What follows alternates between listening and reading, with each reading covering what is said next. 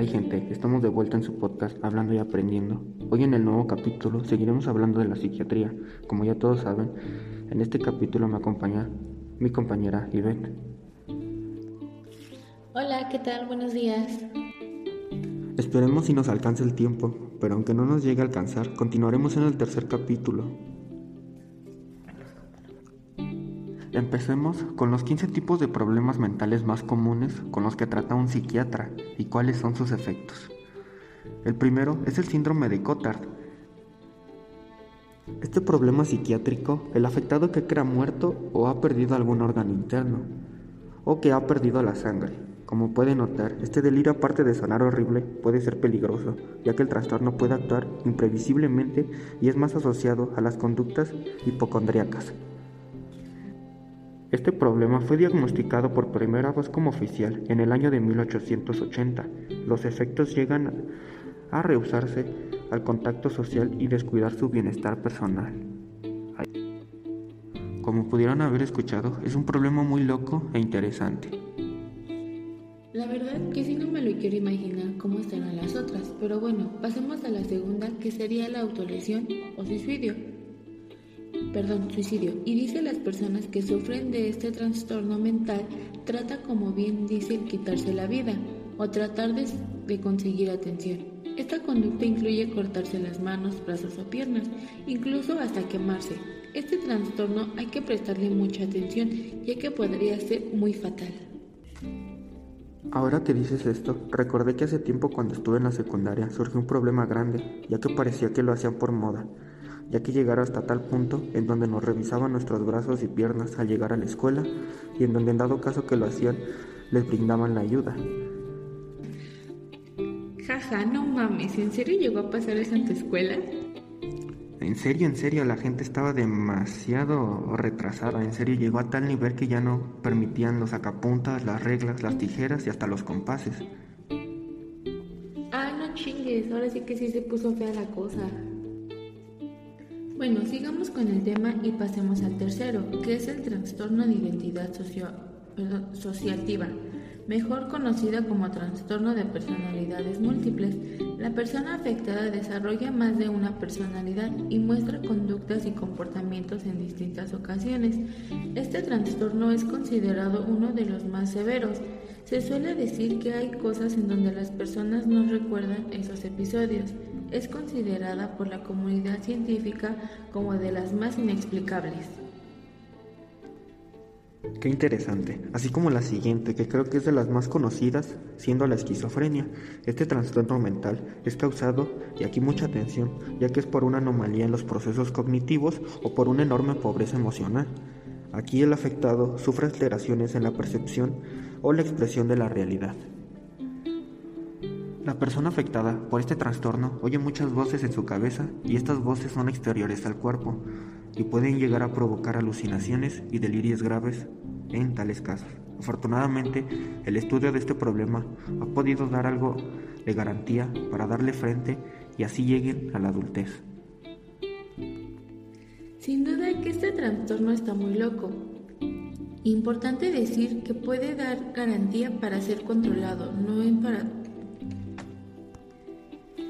que todos reaccionan diferente y también dependiendo de tan avanzada esté. Pero pasemos al siguiente que es el mutismo selectivo, que sinceramente no lo conocía, pero como dice el podcast, hablando y aprendiendo. Así que a darle y bueno, el, mutismo es un desorden psiquiátrico que causa a las personas que sea capaz de hablar con determinadas personas. Esto viene asociado a la limitez y la ansiedad social y es más frecuente en los niños. Sin embargo, en la mayoría de casos desaparecen poco a poco, pero como lo venimos diciendo, hay que prestar atención a esas cosas, así que papás que nos escuchan, presten la debida atención a sus hijos. La verdad es que sí no hay que ser ignorantes sobre este tema, y la verdad es que no sabía que ser tímido a ese nivel ya era un problema psiquiátrico. Pero en verdad, papás que nos escuchan, presten atención a sus hijos y nunca dejen de pasar alguna cosa que pase por su cabeza. Ahora pasemos a la sexta y esta sería la dislexia.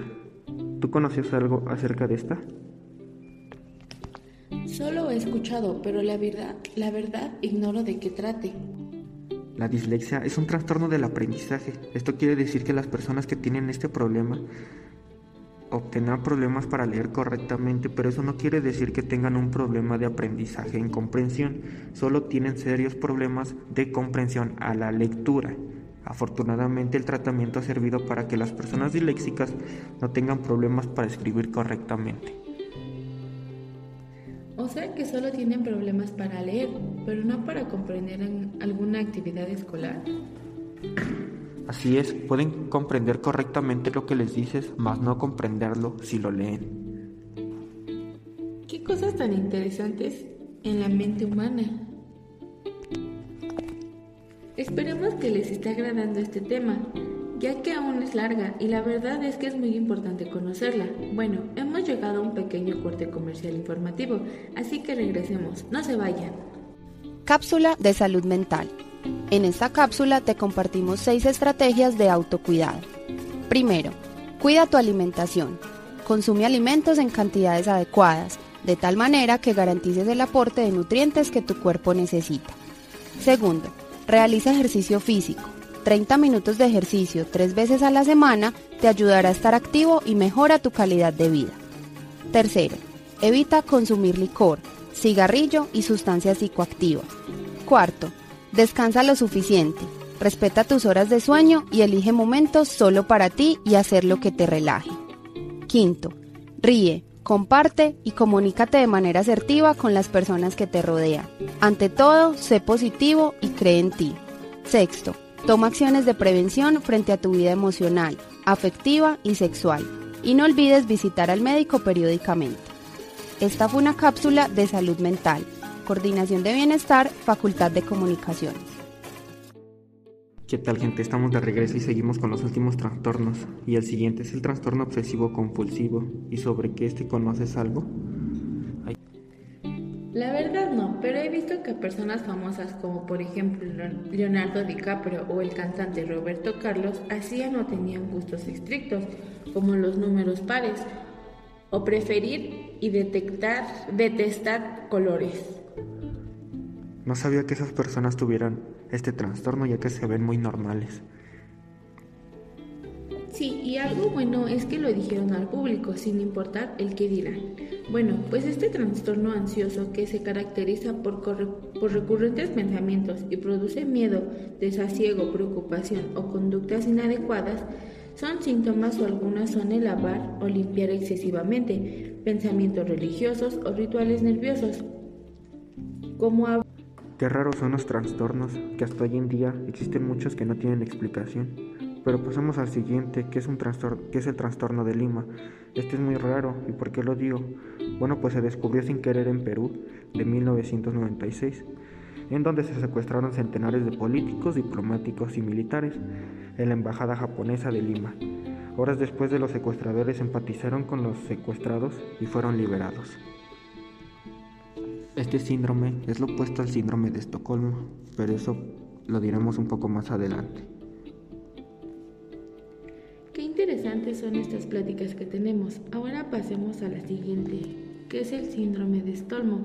Este trastorno es muy raro, ya que es muy frecuente en las personas que han sido víctimas de un secuestro, pues llegan a mostrar algún tipo de, síntoma positivo hacia, hacia sus captores. También se aplica en casos como abuso infantil, violaciones o maltrato. No se vive de forma angustiosa, pero llama mucho la atención por lo difícil que es entenderlo. No, la verdad es que no sé qué chingados acabo de escuchar. Ya no sé cuál de todos me deja más sorprendido. ¿Y a ti cuál ha sido el más interesante o el más loco que te ha interesado? La verdad, creo que este y la esquizofrenia. Sí, la verdad creo que uno de los más interesantes. Pero ahora pasemos al siguiente y último punto, que sería el trastorno antisocial de la personalidad. Y bueno, este se, caracteriza por su tendencia a no relacionarse en sociedad evitando cualquier interacción, pero también existen distintos síntomas y conductas que lo caracterizan, como robos, agresividad, tendencia a la sociedad, violencia, mentiras y tender a ser tímidas, depresivas y sufrir ansiedad excesiva, este último por medio al rechazo. En los mejores de los casos, la terapia psicológica es muy efectiva a la hora de manejarlo. Tengo entendido que este es el trastorno que se les atribuye a los psicópatas, ¿no? Efectivamente, mi pana. Y bueno, pero hemos llegado al final. Esperemos haya sido de su agrado este segundo capítulo. Sin más que decir mi nombre, ya saben que es Alexis, acompañada de mi compañera Ivette.